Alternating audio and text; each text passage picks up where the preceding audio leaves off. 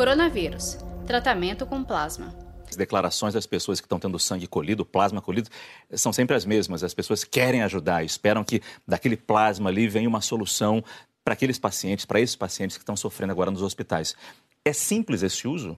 É preciso antes determinar a segurança, principalmente, porque o racional é, é, bem estabelecido, já foi usado em outras doenças. Então, você imagina que a boa parte da parte líquida do sangue é composta por anticorpos. E aí, anticorpos contra tudo que aquela pessoa já entrou em contato ao longo da vida. Então, tem vários tipos de anticorpos ali. Então, a primeira coisa que precisa se avaliar é se dar a este plasma contendo vários anticorpos, incluindo o do coronavírus, que naquele momento, logo depois da infecção, como está o caso ali da Luciana, eles estão em grande quantidade, primeiro tem que ver se isso faz alguma diferença, se isso realmente vai fazer o paciente evoluir menor, melhor ou ter menos chance de, de falecer.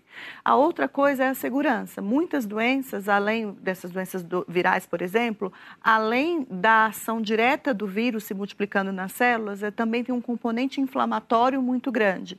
E esse componente inflamatório pode ser mediado por, justamente pelos anticorpos. Então, às vezes, quando você dá anticorpos, em vez de melhorar, piora, porque inflama mais.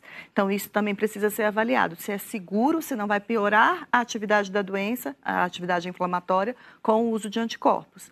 Então, esses testes que são fundamentais para esse tipo de terapia, que, embora a gente imagine que deva funcionar, porque você já dá a defesa pronta para a pessoa pessoa, enquanto ela está tentando produzir a própria, você uhum. já dá o anticorpo pronto, mas é preciso ter certeza a dose, o momento, se é no comecinho, quando ela ainda não está grave, quando ela já está grávida na UTI, tem que ver qual é o momento que isso ajuda e a segurança disso em relação à atividade da doença. Saiba mais em g1.com.br barra coronavírus.